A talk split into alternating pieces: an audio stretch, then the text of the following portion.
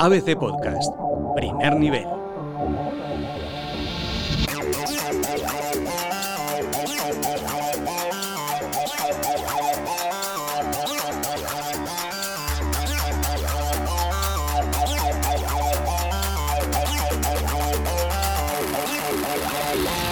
¿Qué tienen en común Altair en Assassin's Creed, Batman tanto en el cine como en la saga Arkham, Deacon St. John en Days Gone o Tommy en The Last of Us? Su potente, emblemática, característica y reconocida voz detrás de su doblaje. Y la persona que da vida en estos y otros tantos personajes es Claudio Serrano, conocido actor de doblaje que lleva toda una vida interpretando numerosos papeles y prestando su voz a la publicidad, al cine o los videojuegos. Bienvenido, Claudio, a nuestro podcast de videojuegos de ABC. Muchas gracias, es un placer estar aquí. Vaya presentación que me has hecho. Ahora ya cualquier cosa que diga voy Cualquier a cosa, Sí, bueno, pues Me- es, me es lo que es, ¿no? mucho- como es- mucho respeto a mí mismo. Es correcto, ¿no? Todo. Sí, sí, sí. Que sí. no, nos gusta tratar Y bien a alguno la se te ha olvidado por ahí, me parece. Sí, ¿no? Bueno, ahora lo relatamos todo. Eh, y ya que has participado y que has metido mucho la cabeza en el mundo de los videojuegos, ¿no? Y esto es un podcast de videojuegos Mm. y nos gusta ensalzar y tratar muchos temas de la industria, además de los lanzamientos y títulos que suelen salir a menudo en este sector. Eh, bueno, pues recordemos a lo mejor algunos títulos más o menos recientes que, en el que has prestado tu voz, como la saga Tom Clancy, ¿no? Eh, Breakpoint recientemente, eh, por supuesto Batman, que es uno de los personajes que más se, se suele asociar con tu, con tu voz tanto en la saga Arkham, los Lego, también Star Wars, Battlefront, ¿no? Eh, en fin, un, historial interminable, ¿no? Eh, eh, ¿cómo, ¿Cómo llegaste al mundo de los videojuegos? Pues eh, es curioso porque el, comienzo de la localización en castellano de los videojuegos no se solía. Aquello de, bueno, no sabemos si va a haber presupuesto, no sabemos si se va a vender y se tiraba de gente muy, muy junior o menos preparada, gente menos, con menos experiencia. Pero llega un momento en el que, hombre, todos tenemos ese videojuego de ¿Me estás enamorando, mi reina? Esas cosas que se hacían tan, bueno, tan poca calidad. Mm. Y llega un momento en que alguna desarrolladora dice, oye, ¿por qué no buscamos gente con voces que tenga experiencia, ¿no? que tenga cierto, cierto nivel de interpretación, que era lo que se requería en los videojuegos? Y empezamos a entrar, bueno, te empiezan a llamar de un, oye, somos el estudio tal, No, ni idea. Un videojuego, anda, videojuego, ah, no he hecho nunca, ah, vale, venga, sí, guay, curioso. Y así. Luego yo tuve la suerte de que contaran conmigo para el primer Assassin's Creed, para el Tair, que creo que fue un antes y un después también, por como el claro. inicio de la saga y por todo lo que significaba ese juego. Fue un Claro. pelotazo, un auténtico... Claro. Sí, sí. Nivel narrativo, Sí. Se ha visual, quedado- todo. sí, se ha quedado un poco obsoleto, a lo mejor no ha envejecido muy bien. Claro, claro. Es que ten en cuenta que en, ese- en muy poco tiempo todo ha desarrollado muchísimo. Claro. Todos los motores gráficos, todo Sí, lo demás ha crecido muchísimo. Y luego tuve la suerte de los, de los Batman, que Warner quisiera que se mantuviera la franquicia también en los, Mm, en los videojuegos. Mm, Sí, Ujú. eso sobre todo importa mucho porque al final cuando eh, con toda la trilogía de Nolan, con, con los Arkham y, y todo, ¿no? Siempre eh, es muy importante eh, de cara al consumidor identificar una voz, ¿no? Que se les hace como más natural, ¿no? Y, y- y Yo, tengo, ¿no? yo tengo que agradecer que Warner apostara por eso, porque no en original no era así. Una vez era, eh, ¿cómo se llama este hombre de la voz grave? Kevin Conroy, otra vez Mm. era otro tío, Hmm, hasta cuatro o cinco diferentes y que me mantuvieran a mí, pues, hombre, es de agradecer. Fue un antes y un después en mi carrera, hmm. para lo bueno y para lo malo. O sea, tiene Sí. su parte buena y tiene su parte mala. Pero igual que seguí haciendo las películas de animación y no solo las de Lego y tal, o sea, para mí ha sido un regalo. Claro, Hmm. claro. Eh, ¿Cuáles son las diferencias de método a las que se enfrenta un actor de doblaje en- si está trabajando en un videojuego o en una serie o una película? En un videojuego el 99,9% de las veces no vemos nada, solamente tenemos el, el- el audio de Pro Tools en la pantalla, el audio original, o sea, el, el dibujo de Pro Tools en la pantalla, el audio original y el texto. Y queremos o pe- pedimos tener la, a veces la información de en qué escena estamos, con quién estamos hablando, qué ha pasado antes, qué ha pasado después, porque ten en cuenta que los videojuegos no es como en el cine o la ficción, no se desarrolla de principio a fin, vas Claro. doblando según van desarrollando. Entonces puedes empezar por el final tranquilamente. Ujú. Sí, ¿no? Entonces es complicado tener que tienes que intentar reunir mucha información, fiarte muchísimo del audio original, que a veces Hmm. tampoco es el audio final, Claro. porque es el del propio montador de sonido diciendo, oh my god, they are gonna kill me, they are gonna kill me". Imagínate, Claro. ¿no? Sí. Claro. Y tienes que fiarte y lo, bueno, yo sigo diciendo que demasiado bien salen para Claro. cómo los hacemos. Claro. Ujú. Hombre, primero tienes que identificar un poco, ¿no? En, en el caso a lo mejor de, de, de Deacon en, en, en Days Gone. Claro, primero tienes que imaginarte un poco, ¿no? Interiorizar cómo es su personalidad, su carácter, ¿no? Para que luego no, no haya eh, cambios a lo largo de. de- Claro, claro lo, que, lo que pasa que es que eh, en la descripción del personaje o en, o en el viaje del personaje, Sí, hay veces que tampoco tenemos toda la información. Claro. ¿Sabes? Y, oye, este, ¿cómo sí luego historia? cambia a lo mejor su historia. Bueno, en este caso cambia, no Claro, ca- cambia lo que pasa que nada.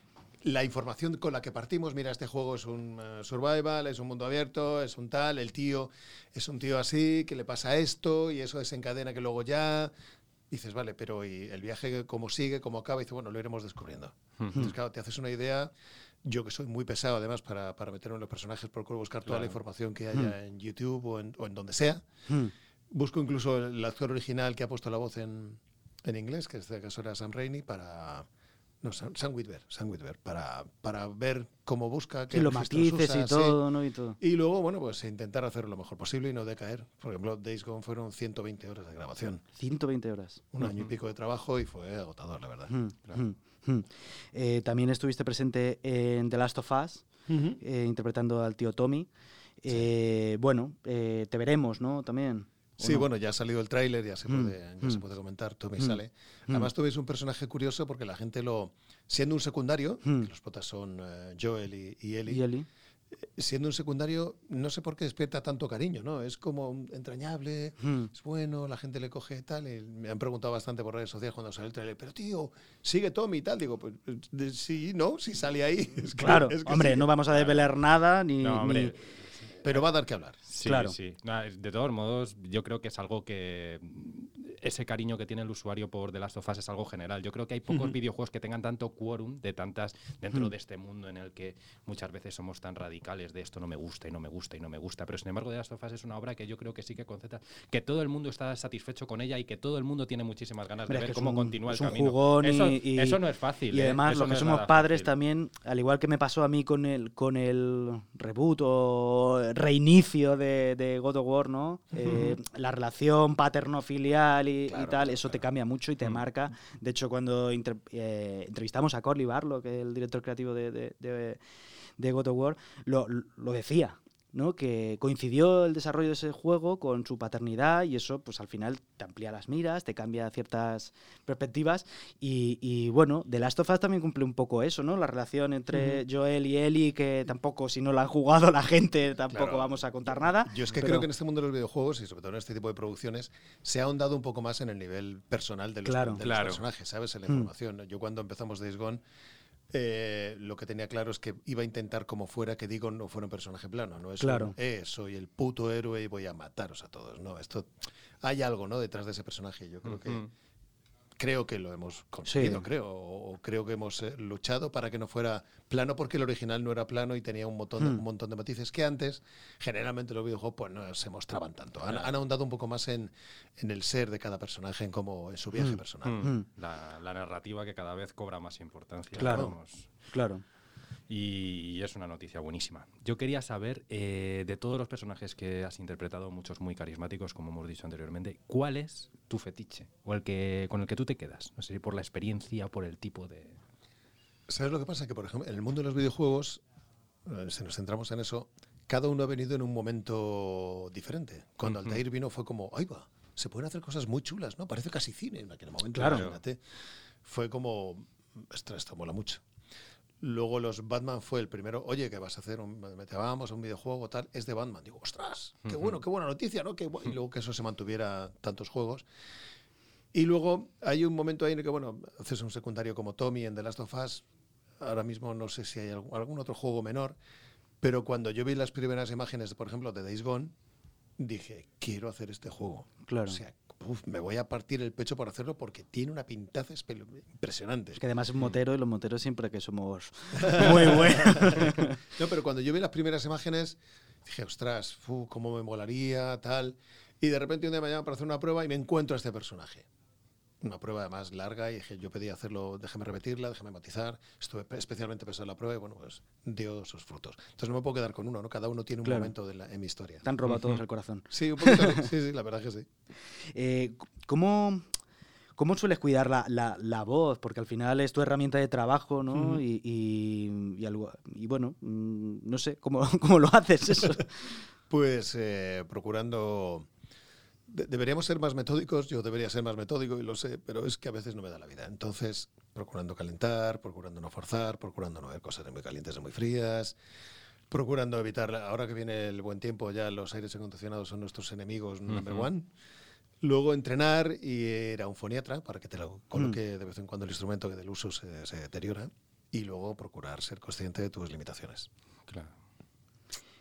Eh, a mí me interesa también, eh, porque como estás eh, explicando, pues muchos personajes decías, eh, un videojuego, anda, que parece cine, ¿no? Eh, la evolución de, de, del sector ha ido cada vez a más, hay auténticas bestias y, y, y monumentales en el, en el, desarrollo de los guiones, eh, y muchos de ellos se han adaptado luego en el cine, como uh -huh. hemos visto en, en, muchas sagas. Y parece que va a haber más. Y parece que sí, va a haber sí, más.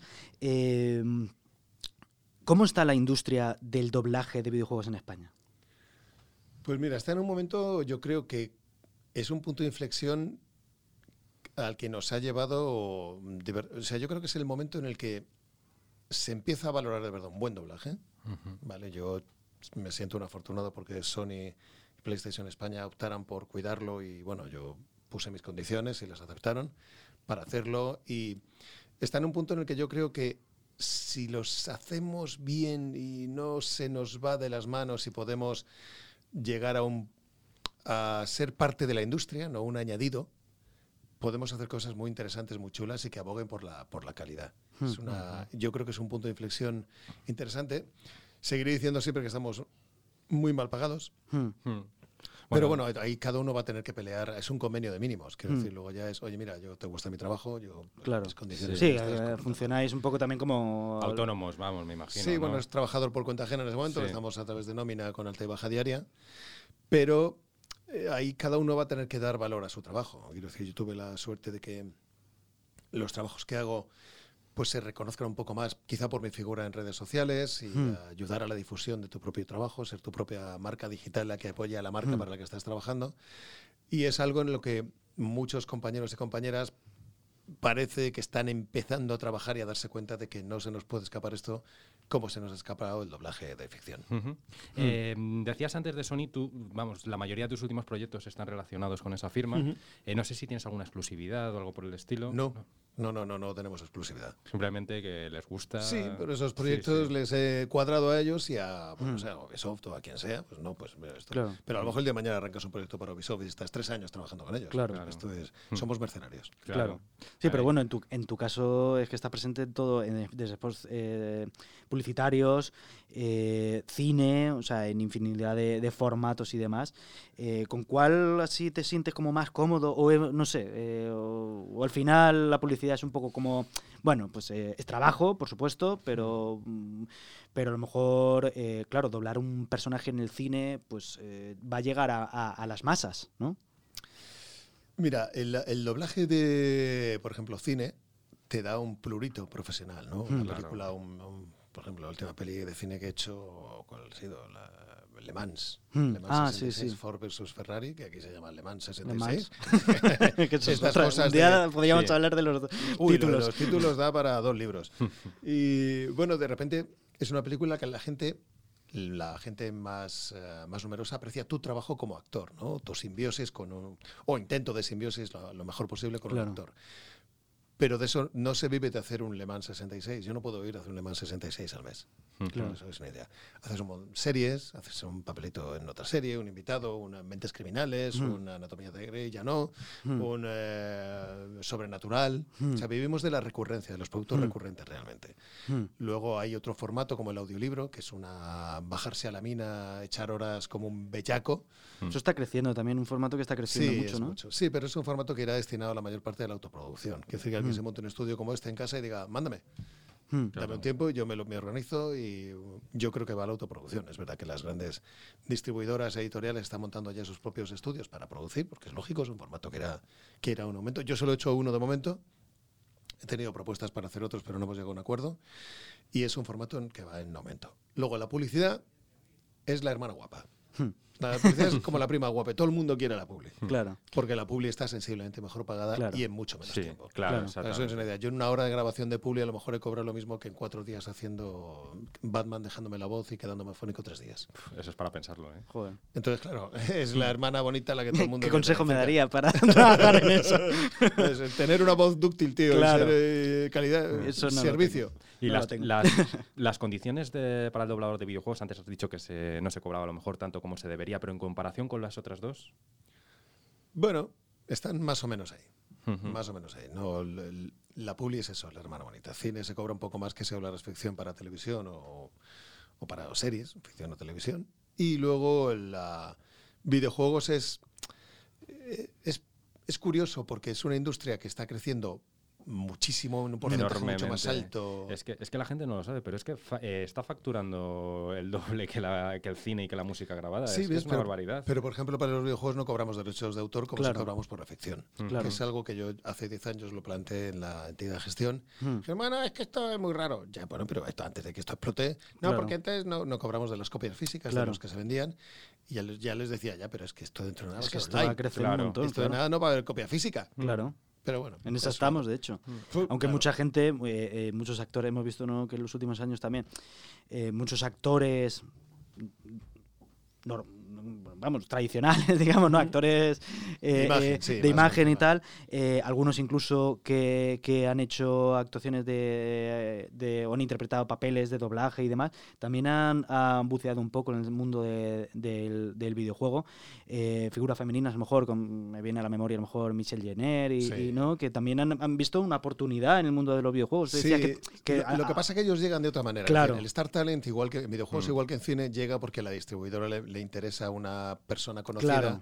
Que, a ver, si yo doblo una peli y la doblo y es un Christian Bale normal, por ejemplo, ¿no? o cualquier otro personaje, yo no salgo en los medios, no me entrevistan en los medios porque he doblado una película Claro. o un videojuego. Ujú. El videojuego, mira, ahora está empezando a aparecer, ¿sabes? Este tipo de, de reconocimientos. Mm, Pero si lo dobla Maribel Verdú, Claro. por ejemplo, que es una excelente actriz, mm. pues oye, ella, además de que va a cobrar mucho más que nosotros, Evidentemente. va a cobrar mucho Sí, más. es también Sí. La- recurso la de... posición en media, o sea, son medios no pagados. Sí. Entrevistamos a Maribel Verdú, que ha doblado su primer videojuego, no sé, María, ¿cómo ha Claro. la experiencia? Y todo el título ahí detrás. Claro. O sea, son medios Claro, no pagados. sí, son acciones, ¿no? Claro, acciones Sí, de o marketing. sea, con la- yo me acuerdo ahora mismo me viene a la cabeza eh, la anterior Assassin's Creed, eh, el Origins, que a Cleopatra la doblaba Clara Lago y la que se montó un montón de entrevistas en todas partes, Sí. incluso en medios generalistas que no solemos prestar tanta atención al Sí. mundo del videojuego. Es bastante curioso, Mm. ¿eh? Pues ahí está la clave. Claro. Efectivamente. Claro. Bueno, Pero le, pasó, perdona, le pasó, ¿no fue en ese? ¿O fue en, en Black Flag, cuando eh, Christian Galvez dobló a Napoleón? ¿Fue? Eh, Ah, sería, lo- no, no, sería en, de- No, ese fue el en con- eh, Unity. en Unity, sí. No me que es el de la Revolución Claro, Sí, Francesa. Sí, Revolución sí, al pobre le dieron por todos lados. hombre, que era muy poquito, que no Es- estaba mal. Ya. Hombre, Bueno, además yo creo que la parte de Napoleón era muy poca en el videojuego y además luego en el DLC que salía un poco más, pero poquísimo. Yo no- hombre, tiene que ser no. complicado también uno-. Que no sea tu, tu trabajo ni tu Es que- es que- especialidad, es que pues al requiere, final, requiere claro. una adaptación, requiere Claro, una que no es tan práctica. fácil, ¿no? no Claro. No es nada fácil. No es nada fácil hacerlo bien, hacerlo Claro, la voz ahí, sí, hombre. ya, Yo podría doblar cualquier cosa y bueno, pues saldría como de aquella manera, pero claro, no tendría ningún tipo de calidad. Bueno, ni- pero si hay nada. alguien que quiere pagarte porque lo hagas, tío, tú Sí, no. no. Claro, claro. eh, yo, yo estoy encantado. eh. Tú tienes Yo- una buena el, voz. El, plu- el pluriempleo es lo mío.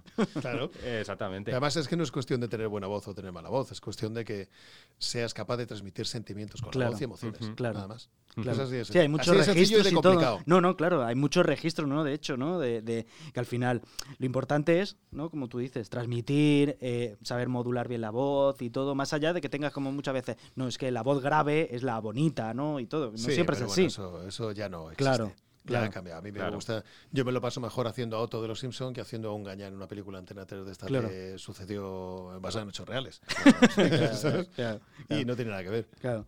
Y ya para ir acabando, Claudio, eh, mm, ya que hablamos de videojuegos, ¿te gustaban ya los videojuegos antes de, de, de prestar la voz en lo- Sí, en lo que los pasa es que primeros? lo, lo veía como un poco lejano. Yo he sido siempre muy de cómics. Sí. Mm. Y, Ah, yo también, ¿ves? Eh, Lo que pasa es que luego ya cuando te empiezas a meter en la historia dices, ¡ay, va! Hostia, esto tiene muchísimo nivel. Aquí hay Mm. historias muy interesantes. Sí, sí, en sí. sus comienzos no, la verdad es que no, no le presté mucha. atención. Y, y eso que yo tenía, fíjate, yo tenía videojuegos del Astra, del Amstrad Joder. PC464, esto que te metías en una cinta, pegaba. Sí, sí, sí, Sí, sí, sí. microordenadores. sí. Sí, sí. Sí, sí, O sea, sí, sí. Pero claro, no, no, era im- inimaginable a dónde iba a llegar esto. No, no, no, no, no, hombre, si lo- simplemente hace que- falta mirar incluso cinco años vista y como ha cambiado mucho No, en- mira, en cinco años. yo- A nivel gráfico, Todo, todo, todo, todo. Yo he estado jugando de motu propio los últimos, las últimas semanas los Uncharted. Eh, me los he pasado todos del tirón otra vez de nuevo y ahora estoy con el 4, lo llevo un poco más avanzado de la mitad. Y sorprende muchísimo ver la evolución gráfica, narrativa, jugable de los títulos que estamos hablando del, del Uncharted 3 que a lo mejor salió en el 2010, es que no me acuerdo. Ah, No, Y de- Uncharted. Sí, el 3, el 3. El 3 yo El creo que 3. salió en Ahí me 2012, pillas, yo creo. mismo. O ¿eh? incluso 2012, Sí, exactamente, sí. pero que la evolución del 2012 Sí, al, hombre. al 4, que es del 2016, si no me equivoco, es una, es una animalada. Es que es Ujú. brutal, es que es brutal Sí, a todos los la niveles. fluidez de los movimientos, todo Sí. mucho más realista, Sí. claro. Y, lo, que, y lo que, y lo que- claro, y lo claro. que irá. Y lo que nos queda por ver ya dentro de nada, en Claro. un año. Tú lo has hecho Eh, para ver la película luego. no, ¿no te yo, lo he, yo lo he hecho porque yo soy un gran fan de Naughty Dog, me gustan mucho sus producciones y bueno, me quería meter en un ciclo así, de, pero no porque tenga que trabajar en ello ni porque tenga que escribir nada, sino de motu propio, arrancar con toda la saga Uncharted y ahora cuando termine empezar con The Last of Us para ya... Llegar al eh, lanzamiento, Exactamente, ¿no? llegar Claro. al lanzamiento perfectamente preparado, o sea que ya te escucharé otra vez Claudio de nuevo. Empieza, empieza- yo te diría, empieza Days Gone Sí. Sí. y luego Gone- mete ya las tofas. Sí, sí. Days Gone, mira, lo- me lo compré en la Madrid Games Week de este año eh, y lo empecé a jugar los primeros episodios, pero lo tuve que dejar porque al final, como aquí tenemos que jugar otras Claro. cosas que nos mandan, lo tengo ahí en Es que pendientes. son muchos juegos, muchas Exactamente. propuestas. Pues acábate Days Gone y me lo cuentas. Pues la Sí, gente sí, cuando se acaba sí. dice, y va, esto no me lo esperaba. Todo lo que está pasando, todo lo bueno que pasa, no me lo esperaba. Claro. A la gente le sorprende y eso Claro. es un punto a favor. Claro. Bueno, a mí me gustaría saber también, eh, hemos hablado de Last of Us 2, que llega ya en nada y te tendremos ahí, pero ¿tienes algo más en el mundo del videojuego? Hay una perita en dulce por ahí. Vale. Mm, Hay una perita en dulce, ¿no? ¿Algún Hay exclusivo una- de Sony? No puedo decir nada. Vale.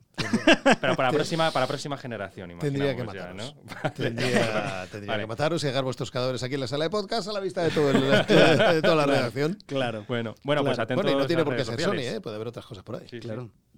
Bueno, pues nada, Claudio, eh, de verdad que ha sido un placer tenerte Igualmente. aquí y esperemos escucharte y verte. en- Escucharte. escucharte próximamente y en un futuro no muy lejano. Pues será un placer y ojalá nos sigamos viendo más veces hablando de todos los proyectos que estamos haciendo. Perfecto. Un placer, chicos. Chao. Muchas gracias.